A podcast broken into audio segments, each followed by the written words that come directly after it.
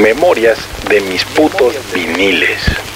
Double Platinum o doble platino de Kiss.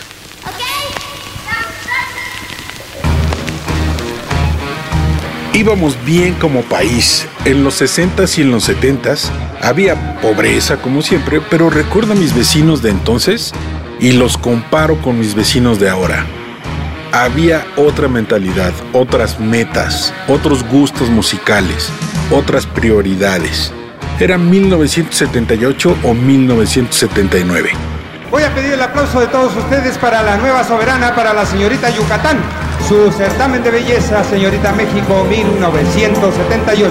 Yo era un mocoso de 11 años. Ya empezaba a recolectar discos, pocos, la verdad, pues dependía de que mis padres se mocharan con alguno.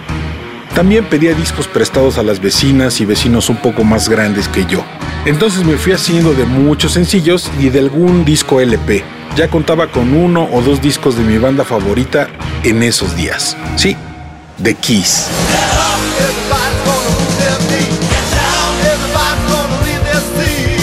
Esos viniles se editaban en México y yo ya tenía el Dress to Kill y el Alive. En esos años, ahí en lo que siempre fue Canal de San Juan y ahora es periférico, en la frontera de la colonia Tepalcates y la Cavernícola Oriental, se abrió una tienda de discos. No crean que de una gran cadena, no, no, no, no, no. Un negocio familiar con muchos viniles de todos los estilos musicales. A veces, saliendo de la primaria, me desviaba un poco para ver qué discos había. La atendía un señor maduro de cabello corto con bigote y con patillas canosas y gafas cafés, parecido a Jack Nicholson con bigote. A veces me hablaba un poco de música y yo llegaba a juntar una lana para comprarme algún sencillo. Comprar un LP para mi presupuesto de esos años era algo casi imposible. Había que juntar varios domingos y chingarse varios cambios de las tortillas. A veces el señor parecía saber mucho de música y charlábamos un buen rato. Otras me sacaba de onda porque, por ejemplo, una vez le pregunté, oiga, ¿tiene discos de Boston? Ya saben, los de...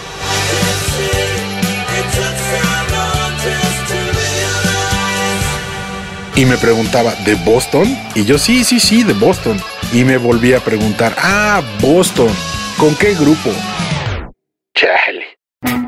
Entonces no estaba yo muy convencido de que supiera mucho de rock, pero bueno, era lo de menos. En su tienda yo veía muchos discos, pero un buen día le dije, oiga, consiga discos de Kiss, tráigame discos de Kiss. Y le platiqué cuáles tenía y que era mi banda favorita, etcétera, etcétera, etcétera. Pasaron unos días y pasé por la tienda. Y entonces me llamó. Me dijo, ven chavo, mira, ya tienes este de Kiss. Y madres, lo vi. Un disco de Kiss llamado Double Platinum. La portada era impresionante, totalmente plateada. Y yo empecé a salivar, a ponerme nervioso. Pesaba un chingo el disco porque claro, es doble. Y yo no sabía absolutamente nada de él. No sabía si era en vivo, si eran rolas en estudio, si traía póster, si era una edición especial. Nada. Lo único que podía leer es que tenía rolas que yo ya tenía en otros discos de Kiss. El señor de la tienda me convenció que eran versiones especiales, lo cual de cierta forma era cierto. Y entonces me propuso un trato. Me dijo que me daba chance de irle pagando poco a poco el disco y que cuando lo terminara de pagar me lo entregaría. A mi edad se me hizo un trato muy lógico. Era como ir ahorrando y al final el disco sería mi recompensa.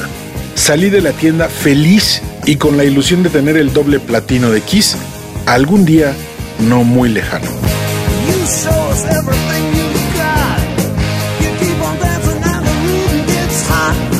Entonces comencé a juntar domingos, el poco dinero que me daban mis jefes para la escuela y yo iba a depositarle al ruco unos cuantos pesos.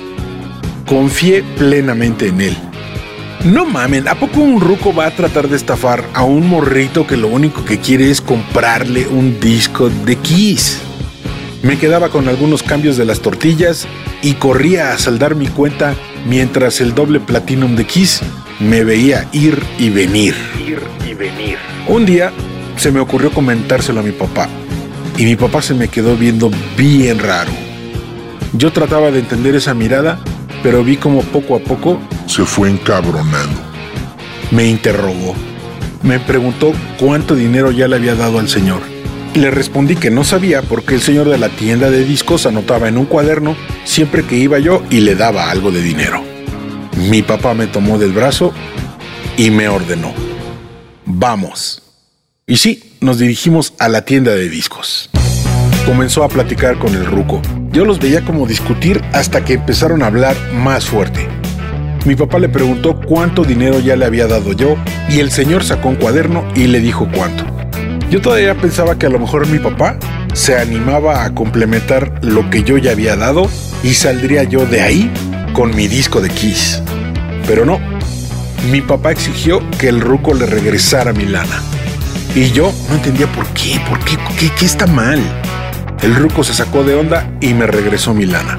Supongo que aún me faltaba mucho para completar para el disco, ya que mi papá solo le dijo, pinche viejo encajoso. Y me miró y volvió a decirme, vámonos. Y ya salimos de la tienda. Mi papá nunca me explicó qué pedo. Claro, con el tiempo lo entiendes, pero hasta hoy sigo siendo muy confiado con la lana. Sigo creyendo que nadie me va a estafar, que apreciarán que les dé mi confianza y me siguen estafando. No aprendí la lección. Nunca compré el doble platino de Kiss y no hubiera valido la pena pagarlo. Las rolas solo tienen algunas, un ritmo diferente y una remezcla diferente. No trae póster, y lo único llamativo era el color plateado, como los pesos viejos de esos años. De esos años. Gracias por escuchar. Yo soy el Warpic y ya ven, por fortuna ustedes no.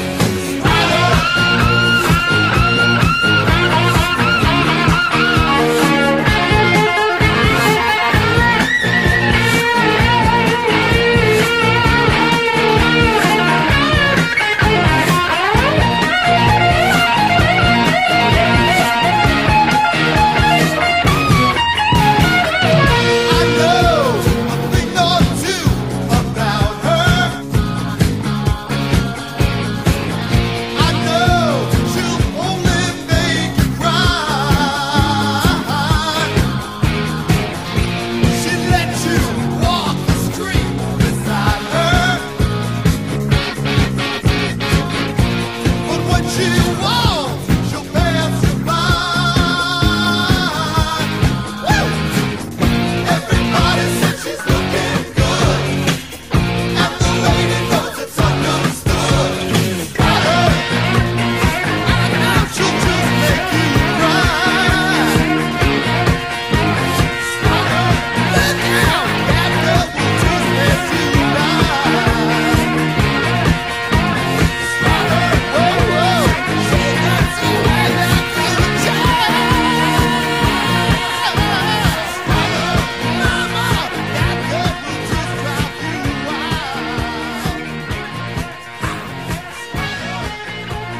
Escuchaste a Warpig. Warpig. Un podcast más de Dixo. El diseño de audio de esta producción estuvo a cargo de Fernando Benavides.